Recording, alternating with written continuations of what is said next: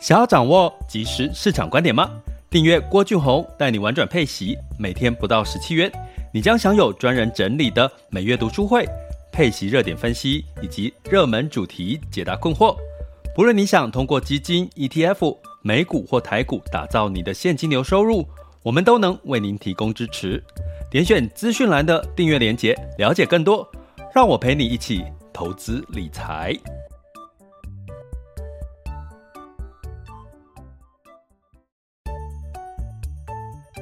想要掌握即时市场观点吗？订阅郭俊宏带你玩转配息，每天不到十七元，你将享有专人整理的每月读书会、配息热点分析以及热门主题解答困惑。不论你想通过基金、ETF、美股或台股打造你的现金流收入，我们都能为您提供支持。点选资讯栏的订阅链接，了解更多。让我陪你一起投资理财。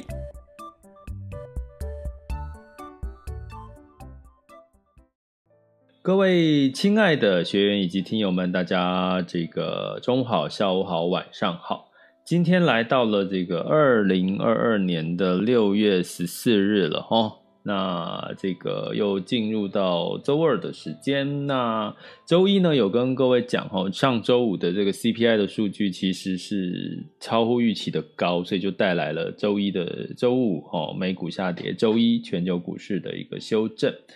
那呃，不过修正幅度大家应该也觉得哦，怎么又来了哈？所以基本上呢，嗯呃，我们怎么去解读啦？哈？呃，跟各位讲一个概念跟逻辑哈，就是这个就跟我们的高阶课的逻辑有很大的关系哈。也就是说，在这个景气先跑在前面。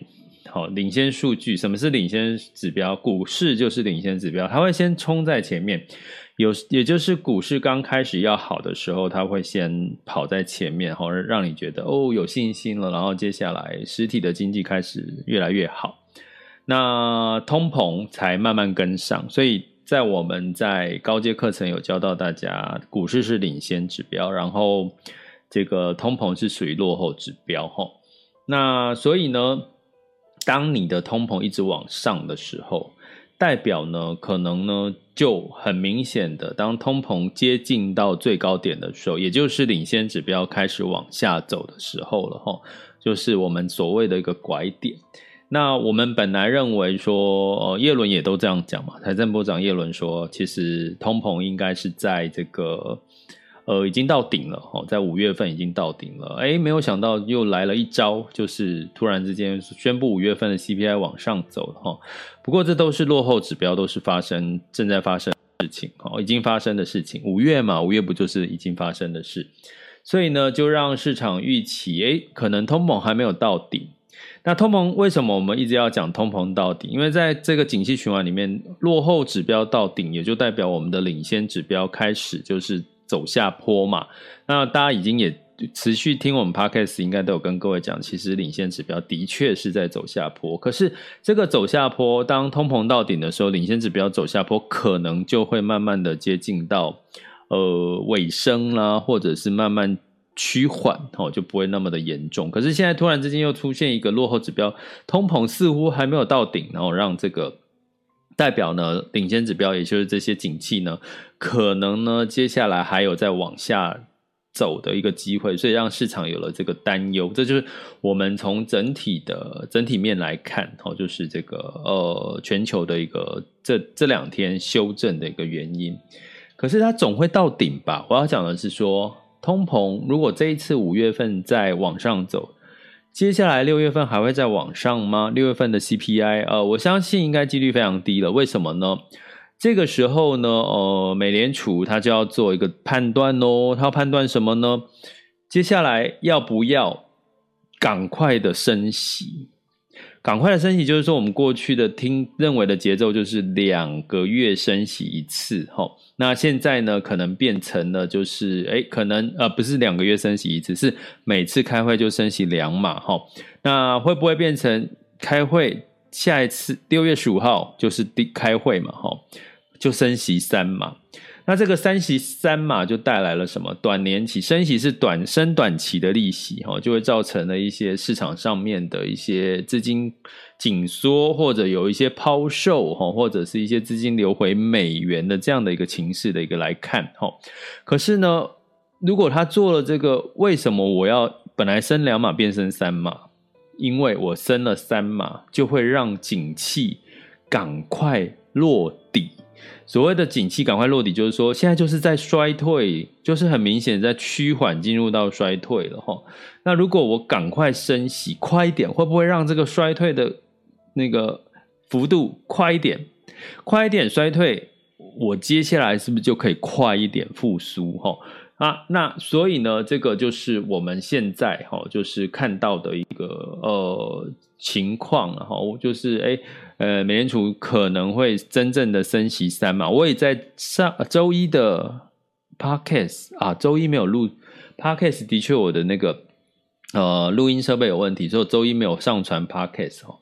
就是说，其实这个大摩哈，这个说摩根哦，大摩的 CEO 就说了哈，美国经济衰退的这个几率呢是来到了百分之五十，所以费德将。被迫加快行动，哈，这个这个这一段话，哈，这个主题呢，其实就已经道出了为什么哦，这个美联储要赶快升息，升息让通膨压下来，压下来，景气会衰退，好，因为你太急着升息，让所有的东西、资金什么东西都紧缩下来，景气会衰退。所以衰退之后呢，就会得到什么结果？衰退之后就是那个硬着陆哦，就是这个景气的硬着陆，那股市就会崩哦，这样子的可能性就会拉大哦。可是呢，这的好处是什么？它就是因为你这样子比较快速的衰退的一个接近衰退的情况下，你要反弹落底反弹的这个时间就会快一点。代表为什么？因为我急升息，我升息了之后，我的筹码就有啦。我的筹码是什么？我就是降息，哈，我就是又可以有机会透过降息宽松去去让景气慢慢的又复复复原，让通通膨已经解决的话，哈。所以呢，这就是目前的整体，哈，大家对于市场上面的步调，所以。呃，通膨再高不好，不好到什么程度？台积电都已经为了获利呢，把它的应收账款，哦，就几乎是等同现金。就也就是说，你要跟台积电交易，过去可能可以将近三十天的票期，哦，或者是呃再短一点的票期，现在你可能只能十四天的票期，接近现金的一个交易的水准。为什么？因为你我必须哦要去哦取得。这些的哈，这个现金的交易呢，才有机会哈，才才有机会让我的这个获利可以不会受到通膨太大的一个侵蚀哈。所以呢，从这个角度来看呢，我们其实就可以看出这个部分的一些端倪了哈。好，那所以呢，从这个这个角度来看呢，我们就可以哈来看到什么呢？基本上呢，呃，我来看一下哈。是不是看出了这些端倪之后呢？所以我们来看的是说，哦，其实接下来的这个企业啊，其实是要比气长的时候，哈。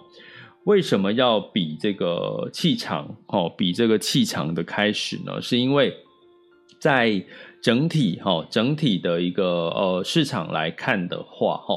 呃，通膨、衰退、升息，让所有的企业的获利都开始受到侵蚀，在这样疫情的干扰哈，所以呢，你比气场就开始企业开始做动作，它是好事哈。为什么做动作是好事呢？因为当你做了这些所谓的这个降低成本哦，或者是想办法去呃避免你的获利被侵蚀，它就会。慢慢的释出一些，呃，比如说我减少减少生产啊，我减少人力的使用啊。我们之前有一集 podcast 有讲到说，其实你人力的需求越高，其实你就薪资就降不下来，哈，通膨也就降不下来。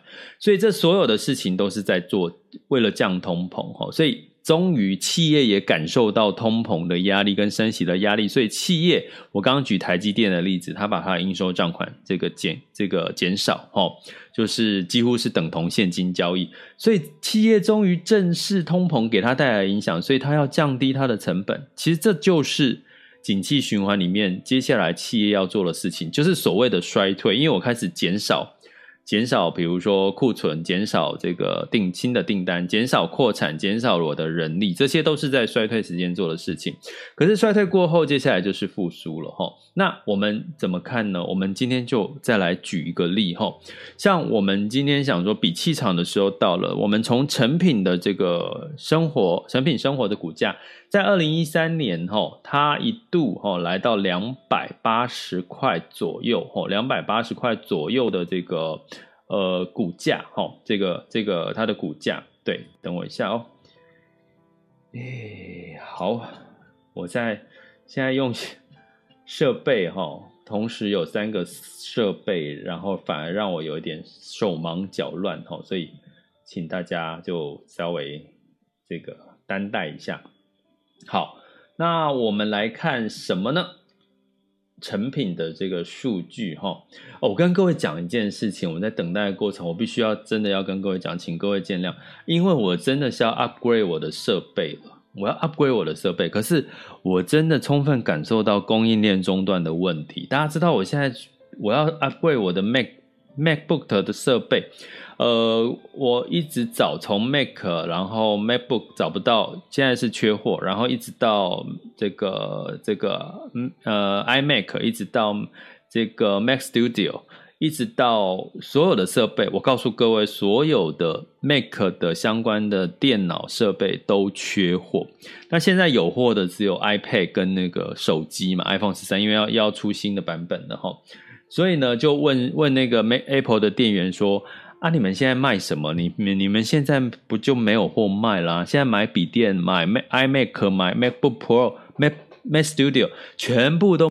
那大家知道什么时候才会到货吗？要到这个八月，八月才会到货吼。所以基本上呢，呃，就就是呃，这个是我现在遇到的状况。最这两天为了赶快 upgrade 我的设备，因为我要。解决让我可以直播更顺畅哈，结果没有想到我买不到设备，我现在只能用替代的方案，就是多了一个设备去分散掉那个效能。可是目前看起来还是影响到有影响到我的效能哈，请大家多见谅。就这两天会有一点手忙脚乱的一个感觉哈。那我先讲一下成品的这个生活股价从两百八十块掉到了五十一块，从二零一三年哈。那基本上呢，呃，基本上它现在也没什么成交量。成品生活过去风光一时的时候，它甚至到这个中国的苏州去开店，吼。那后来也不了了之，吼。那大家知道，从这个呃，我们那个我那个年代最呃耳熟能详，二零二零年的这个敦南店。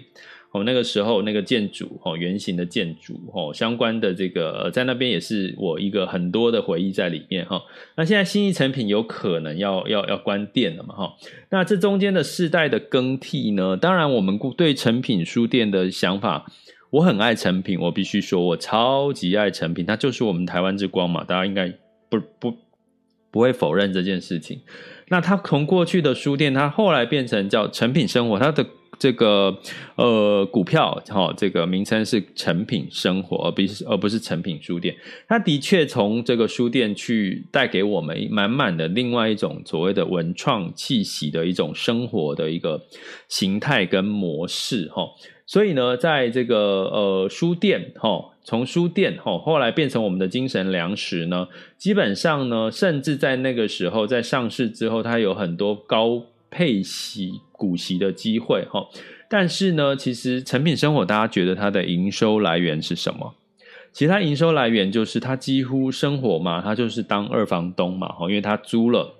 哦，把这个成品的品牌，这个它现在，比如说我举个例，现在在成品信义啦，或者是呃信义店，还有在这个成品南西店，你会看到，其实它就是一个像百货哦。过去的那个成品南西是星光啊，还有所谓的这个呃一叠百货哈。那所以呢，基本上呢，在这个情况下呢，它都是去赚所谓的二房东哈，也就是说，我像一个百货，我去收这些店家这些柜位的一些租金哈，所以基本上成品要赔钱也不容易哈，因为它收大家知道收租金就是一个稳定的现金流哈。那所以呢，在这段时间的时候，成品其实是靠靠他的招牌创造了流量，让很多人愿意去入住在成品生活里面哈。可是大家如果去感受一下，他在台北车啦，在不同的地方，你会看到成品生活这个，因为疫情的关系，大家不叫比较少出门了，然后大家都走电商，大家都走外卖，所以所谓的创造出来文创跟生活，在疫后疫情时代，它已经慢慢的不再那么的抢眼了哈。所以呢，在这后来这段时间发生的一件事情，就是，诶，所谓的这个信义计划区，是目前应该大家也不否认，是所有的地段里面人潮啦、聚集啦，或者是相关的重要的品牌所在的一些一个聚集地。那这个哈，这个信义计划区成品租的是统一这个。呃，统一企业是其中一个股东，哈，其中一个股东，哈。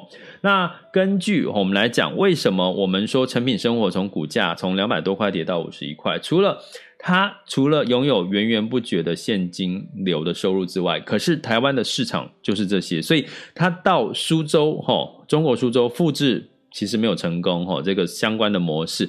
所以呢，你看它第一个，它的市场其实是缩小了。如果以台湾的市场。第二个，他只赚所谓的生活成品生活的书店，一定大家可以理解。其实书店看书的人哦是越来越少了哈，所以基本上呢，他的书的这个营收这一块哈不一定成长的幅度不够，不会是未来的前景。看好它股价上涨，那所以成品生活除了它的文创的品牌，就是它的这个稳定的收租金的一个现金流哈。那大家如果有听到我们常常讲，如果以收租金 REITs 的一个概念，百货商场。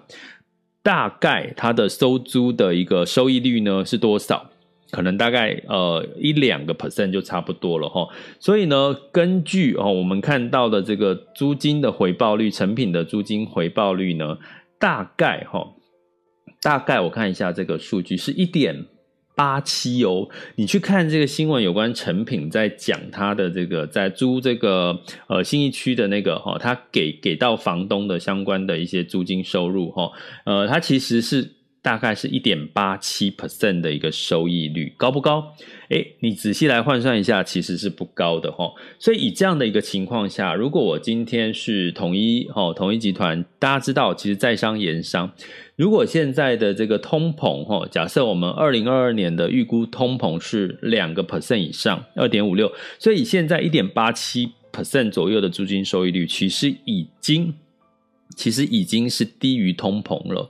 所以所有的事情都是通膨惹的祸。也就是说，假设他现在成品要跟这个续约房东续约的时候，如果没有发生通膨这件事情，还是维持在呃差不多一个 percent。包含利息，包含通膨物价，那基本上呢，可能相对来讲，也许还会有再再出再次续约的机会。现在呢，通膨二零二二年哈是呃这个经济研究院哈中华经济研究院经中华经济研究院预估的是二点五六 percent，二零二二年。那我今天租出去，我就等于。钱是贬值了，在商言商，因为各个企业都有所谓的股东，所以他就很难去跟股东交代哈。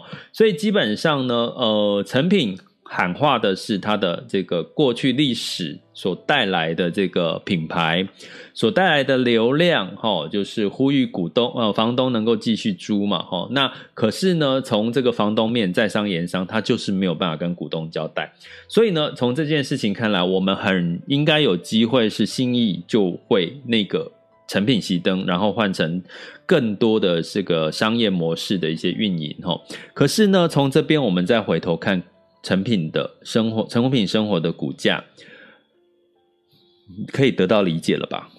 如果说今天你挑一档个股，你要看什么？成品股价从两百八掉到五十一，我其实，在下这个标题的时候，我有点不舍，因为我没有要说成品的坏话。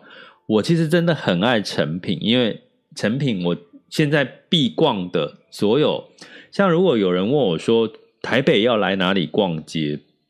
我好像就会说去诚品，去诚品信义，因为里面有好多的文创品牌，有很多的，甚至之前之前呃，对，它甚至有在信义诚品还有一个咖啡是咖啡厅的这个落地窗，你坐在那边，诶，大家没有去过的，趁这个成品还没有真的还没有还没有变数的时候去，好像二楼还是三楼，你可以坐在里面咖啡厅，对面就是。一零一直接看一零一整栋哦，都没有障碍哦，都没有障碍，直接看到一零一，然后你就坐坐坐，你最好挑下午差不多三点四点以后喝杯下午茶，他也不会赶你，他没有时间的限制，你就坐到五六点，傍晚下山的时候，我跟各位讲。你就看到一零一点灯了，喝一杯咖啡应该一百多到两百多的价位，你就可以坐在那边看到一零一一整栋清清楚楚的，没有障碍物。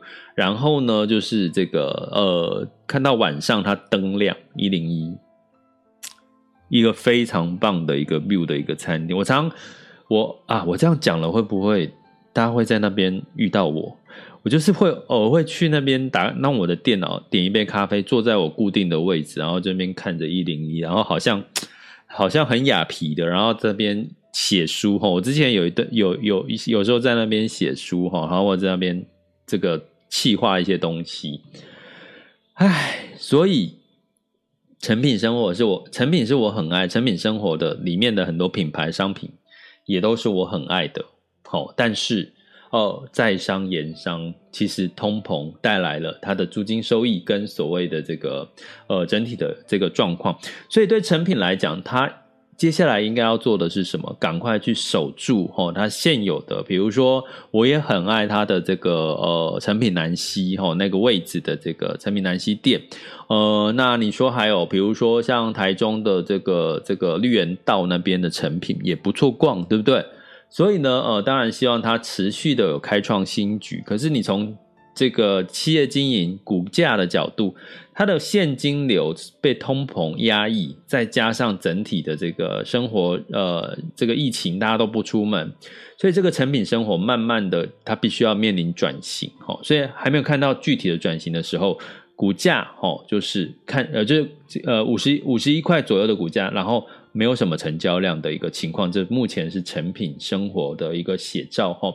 那当然呢，你从这个角度我们就去看哈。所以你投资股票，如果你是属于价值投资，你像巴菲特一样，或者是你打算长期持有一家股票，那你要看的是什么？其实你从成品生活里面就可以看得出来了。也就是说，股价是我刚刚提到的是领先指标，它是反映大家投资大家是看它未来的机会跟表现。所以，当你现在股市哦，景气升息，市场的修正持续发生的情况下，那你能够做的就是说，你现在投资的标的个股到底可不可以气长比气长的时候，也就是说，当你这个升息这个干扰市场的恐惧结束之后，你看不看得到它未来成长的前景？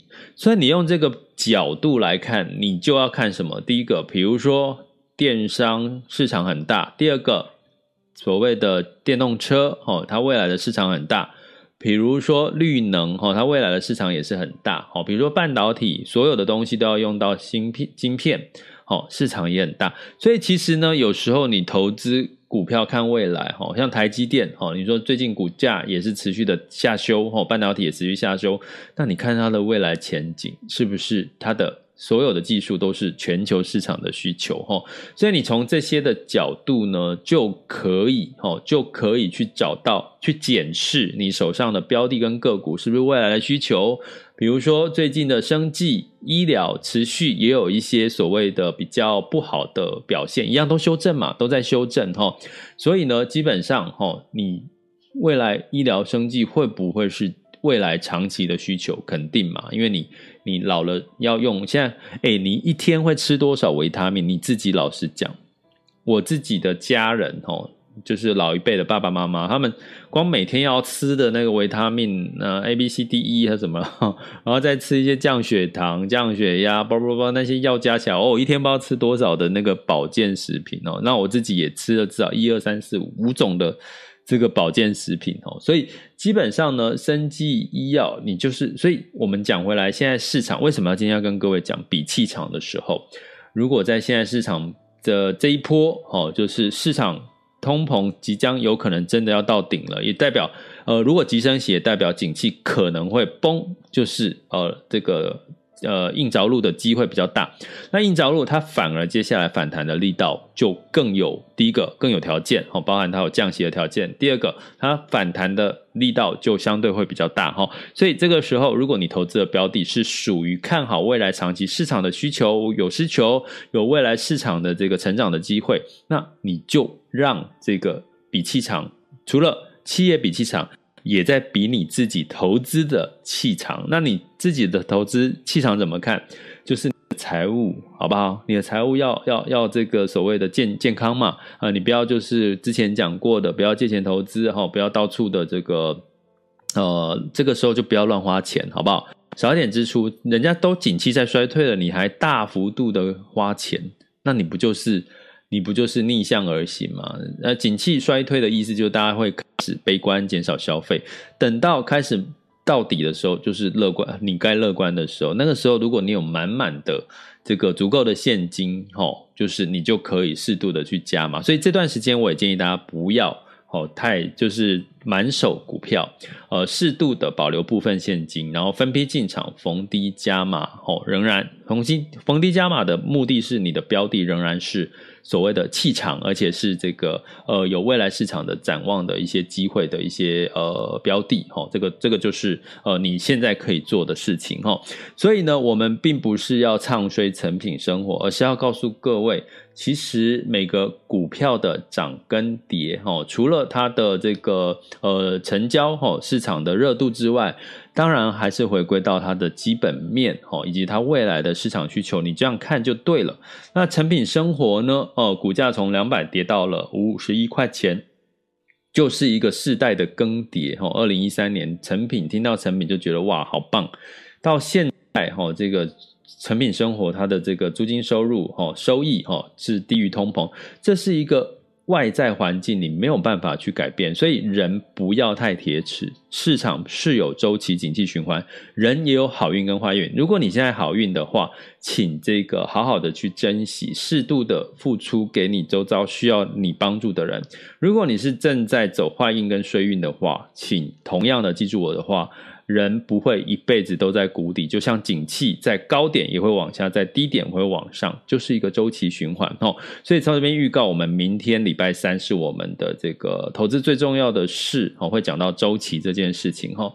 呃，这本书我觉得在这段时间拿来跟大家读书分享是很。很有帮助的哦，所以礼拜三晚上八点是我们直直播读书会，是订阅学员专属，欢迎大家点选我们的这个这个赞助方案，或者是各个平台的赞助链接，点下去就可以了解更多的赞助呃评这个订阅内容了，好吗？这里是郭俊宏，带你玩转配息，给你及时操作观点，关注并订阅我，陪你一起投资理财。好的，接下来进入到二零二二年六月十四日的全球市场盘势轻松聊。现在时间是十二点二十七分。好，那呃，一样跟这个我们的朋这个听友朋友们讲一下哈，因为我最近真的充分感受到这个供应链中断的问题，我那个要升级我的这个笔电 MacBook 的相关的这个设备都都买不到货，然后都要到八月。都要到八月，所以我现在的设备会有一点容易受到这个，因为我是 Intel，不是这个 N One N Two 的 CPU 的那个、那个、那个机器哈，所以呃，就是很容易过热，然后变慢，或者是声音出问题哈，所以呃，这几天要请大家见谅。像我今天其实就没有在脸书粉专呃社团直播，因为我换了设备，我发现那个设备我还没有设定好放到这个。放到这，怎么样把它连接到这个本专的脸书上面 啊？好吗？请你们这个这段时间稍微原谅我一下，我终于感受到供应链中断的严重性了哦。好，那在这个风险指标，今日 VIX 恐慌指数来到三十三点二五，VIX 恐慌指标当下现在是三十四点零二，有没有？恐慌是不是又来了？从二十四哦，前几天说二十四，现在又贴飙到了三十三，十年期美债殖利率来到三点三七七零，哦，又往上飙升了哈。所以这种种的原因都是美联储升息三码，六月十五号升息三码的机会非常大哦。我已经有跟各位提过了，在昨天的直播哈。那所以呢，呃，那当然就迎来了股债双跌哈，道琼下跌二点七九，S&P 五百下跌三点八八，纳斯达克跟费城半导体下跌四点六八跟五点六一了哈。不过这个跌幅其实是你看嘛，恐慌上到三十三，就是一种恐慌性的卖压哈。这个时候也不适宜做什么太大的动作，尤其是科技股重创，包含特斯拉、NVIDIA 都下跌了七个 percent 哈，包含加密货币也跳水了，包含能源股也下跌了哈。不过这也是合理的，这边要提醒大家，因为急升息的阶段，它目的就是要压抑通膨，压抑通膨不就是要压抑能源的价格吗？所以呢，能源股最近可能也会面临到修正的一个可能性哈，所以大家可能，如果你手上持有能源股的话，可能要稍微留意一下哦。那在这个欧股的部分，一样也是下跌哈，泛欧六百下跌二点四一，德法英分别下跌二点四三、二点六七跟一点五三个百分点。那在雅股的部分哈，大家知道哈，台股呢的确也这个呃跌破万六了哈，今天呢哈。那当然，回低前次的低点是多少？一五六一六，所以大家记得这个大概的数据哈。所以如果跌破哈，这个最好不要跌破一五六一六哈，因为这个就是一个支撑点哈，也代表呢很多人在一五六一六套牢了。所以呢，你不要跌破的话哈，那基本上还有支撑。如果跌破了一五六一六呢，可能又会。有更多的修正的机会哈，所以这个呢，可能叫大家可以稍微留意一下台股的情况。那在这个恒指跟这个上证指数呢，其实在周一一样哈，是下跌的了哈，尤其是这个香港港股是跌了三个 percent 到四个 percent 哈。那相对抗跌真的是 A 股哦，A 股是上证指数是下跌零点八九 percent，日经指数是下跌三个 percent 哦，这是周一的情况。所以呢。我们来看一下目前的情况哈。好，目前呢，台股的部分是哦，回稍微回来，本来有跌破一万六，现在来到一万六千零二十点，哈，下跌幅度哦，目前下跌了零点零八 percent，那柜买指数下跌零点四五，哈，所以基本上呢，有有在反弹的哈，所以。稍稍的放心，我们大家来看美指期的状况哈。那这个恒生指数下跌零点九一 percent，恒生科技下跌一点六九，呃，上证指数下跌一点六 percent，然后深圳指数下跌二点七二哈，所以这个也是哈，这个整体的这个 A 港股也都是下跌了哈。那在雅股的部分，日经二二五是下跌一点七八，南韩是下跌零点九六，新加坡下跌零点九五哈，所以。没有一个例外的啦，就是美国升息哈，打一个喷嚏就联动了其他的一个股市。哎，我们来看一下美股期货盘。哎，啊，跟各位讲，大家可以稍稍放心了。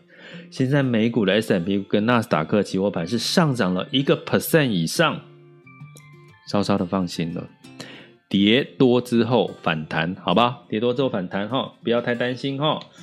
好，我真的很怕大家太担心，因为我今天下标下得好，今天下标下的，我都想说会不会下得太太过分了？我没有要讲成品生活的坏话，我真的要讲的是一个举例哈。可是，可是成品生活真的是我很爱的一个品牌。那在这个呃，我来看哈，接下来看能源的部分呢，是这个呃上涨了零点二 percent，布兰特原油上涨零点二 percent，到一百二十二点二七。那呃，原因是这个相关的通膨数据高于预期之外呢，诶，好像这个中国的新冠疫情的病例有再次上升。不过大家可以留意的是，目前的中国它不应该。不太会再封城了啦，不太会会再封城了哈。目前甚至要隔离的方式用七加七哈，七加七其实有开始在放宽了哈。他们也开始不坚持那么的这个清零的一个政策哈，所以估计影响不会太大。那在金价的部分呢，是下跌二点三 percent，来到一千八百三十一点八。原因是什么？美元升值啊。所以我跟各位讲，升息带动美元升值的目的就是要降原物料的价格，降能源的价格。这就是它的目的啊，这就是它升息的目的，才能降通膨啊。所以基本上。原物料、能源可能这一波如果真的急升息的话，可能要留意一下一些修正的可能性哈。那代表通膨压抑通膨是有效果的哈。那在汇市的部分，美元指数来到一百零五点二零八四哦，其实美元指数往上走喽。那美元兑换台币是二十九点七八，那美元兑换人民币是六点六九一一，美元兑换日元是二一百三十四点四一哈。所以基本上美元就是在这段时间升呃往上走了哈，十四十五哈，那呃今天晚上或明天晚上，甚至到周五都会有一些相关升息，甚至美联储的消息，甚至鲍尔的谈话。鲍尔的谈话会是周五啦，应该会是周五才会讲话，因为开完会才讲话，哦，才会才不会影响股市太多。所以呢，这三天仍然哈持续会有波动的机会。不过这个美指期已经反弹了一个 percent 了哦，所以大家可以稍稍的不用太。过多担心了，就跌两天，两天很长吗？两天的跌幅会让你这辈子就就起不来了吗？就就就就乌有了吗？不会吧，哦，你要用这样的角度去看投资，成品的股价从两百多跌到五十一，它就这样子被打趴了吗？不见得，它也许下一个契机转型，或者是有新的契机出来，它可能又是另外一个新的金鸡金鸡母了，对不对？所以呢，这就是市场哦，人也是一样。你现在过得不好，你现在否定自己，那不代表你未来就不会好，好不好？我一直要告诉各位这件事情，要对自己有信心，要爱自己。这里是郭俊宏，带你玩转配息，给你及时操作观点，关注并订阅我，陪你一起投资理财。我们下集见，拜拜。